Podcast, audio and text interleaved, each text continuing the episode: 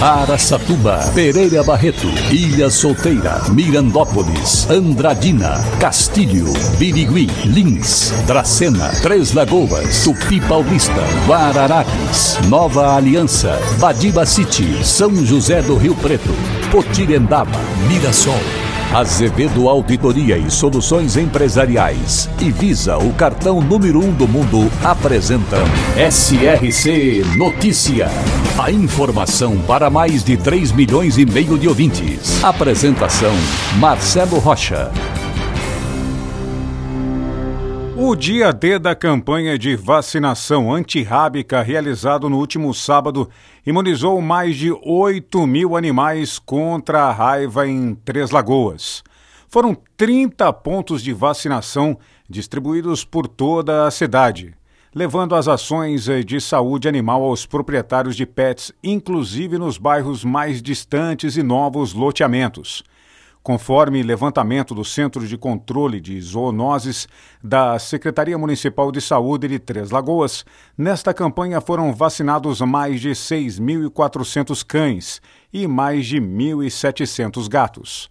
O médico veterinário do CCZ, Everton Ottoni, ressalta que a vacinação continua para os pais de pet que perderam o dia D. Até amanhã, o Castramóvel realizará os atendimentos na Escola Municipal Ramstebet, apenas no período da manhã. Já no CCZ, a aplicação da vacina pode ser feita das 7 horas da manhã até as 11 e da 1 da tarde até as 5 horas. Para mais informações sobre os serviços, o cidadão treslagoense pode ligar pelo telefone 67 3929 1803 ou ir até a sede do Centro de Controle de Zoonoses, localizado na rua Egílio Tomé, número 5562, no Distrito Industrial em Três Lagoas. SRC Notícia. Notícia. E há mais de 240 vagas de emprego nos municípios de Araçatuba e Birigui. A maior parte das oportunidades são para o setor do comércio e serviços. Com a retomada das atividades, muitas oportunidades de emprego fechadas estão sendo reabertas nos últimos meses, o que está causando um bom número de contratações informadas mensalmente pelo CAGED. Em Araçatuba, o número de vagas disponíveis é de 167, distribuídas em 54 empresas diferentes. A maior parte das vagas são para o comércio. Já em Birigui, são 72 vagas abertas em 26 funções diferentes. O grande destaque entre as oportunidades de trabalho em Birigui é para o setor de serviços. Há algumas semanas, a função de operador de telemarketing está entre as principais oportunidades na cidade biriguiense. As inscrições para as vagas de emprego, tanto em Araçatuba quanto em Birigui, podem ser feitas pela internet. Birigui, na região de Araçatuba, um dos mais importantes polos fabricantes de calçados infanto-juvenil do país e do mundo. Possui hoje mais de 100 mil habitantes às margens da rodovia Marechal Rondon. Birigui, também presente no SRC Notícias. E na última semana foi inaugurado na cidade de Lins o primeiro pomar urbano, que fica localizado no bairro Bom Viver, ao lado do ginásio Nico Garcia. Foram plantadas dezenas de árvores frutíferas, como acerola, amora, manga, cajá e algumas outras.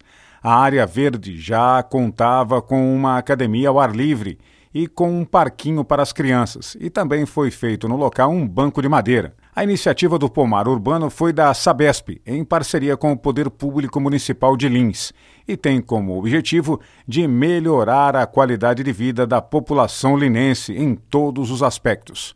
O espaço de lazer no local é aberto ao público 24 horas por dia.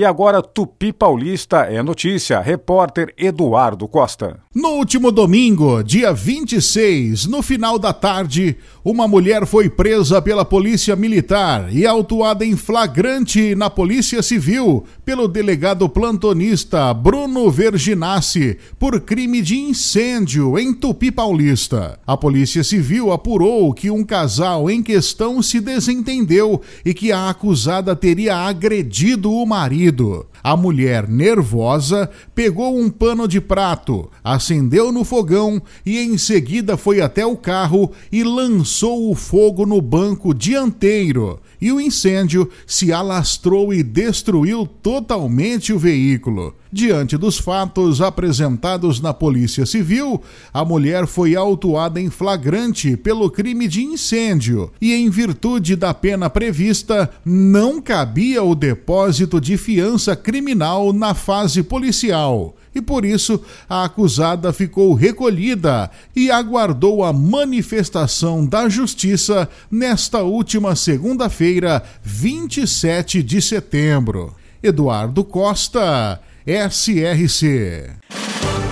Para empresas inteligentes, Azevedo Contabilidade e Soluções Empresariais. Serviços de contabilidade e auditoria com profissionais com experiência nas áreas de gestão empresarial. Rua Bandeirantes 1438, fone 18 31 17 4500. Escritórios em Araçatuba, Bauru e São Paulo. Acesse azevedo.cnt.br. Azevedo Contabilidade e Soluções Empresariais. Há 28 anos oferecendo oferecendo serviço de qualidade. Nosso compromisso é com o seu sucesso. E a Secretaria de Saúde de São José do Rio Preto informou que a partir de 1 de outubro, a unidade de suporte ventilatório Fraternidade será fechada para o atendimento respiratório.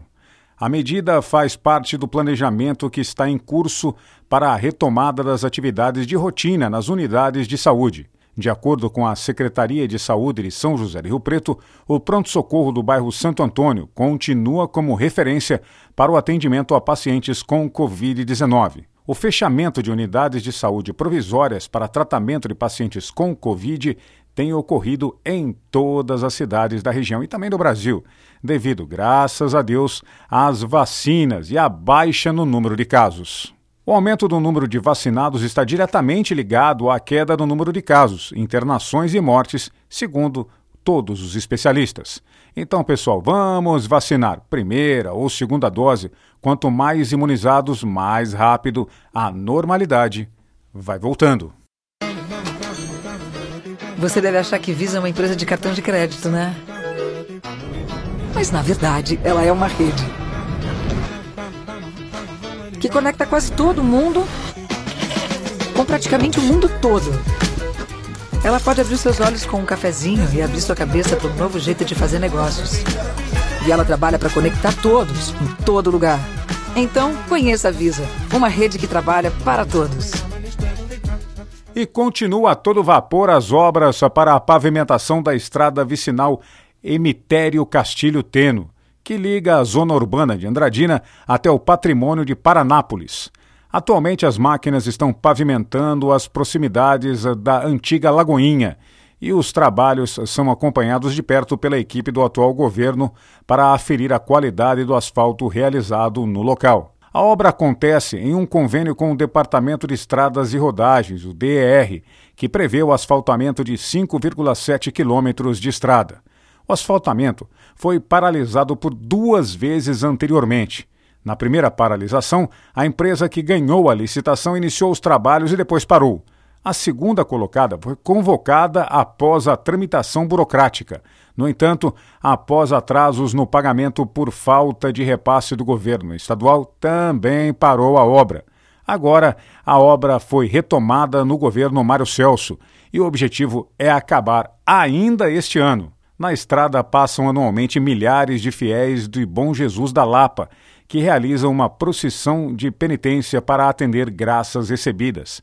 A pavimentação vai atender diretamente 300 famílias, entre os moradores do patrimônio e também produtores rurais, incluindo as 41 famílias que moram no assentamento Arizona. Há décadas, moradores de Andradina esperam por esse asfaltamento e agora está saindo, o que, aliás, é muito bom. É desenvolvimento. Marcelo Rocha, SRC. Azevedo Auditoria e Soluções Empresariais e Visa, o cartão número um do mundo, apresentaram SRC Notícia.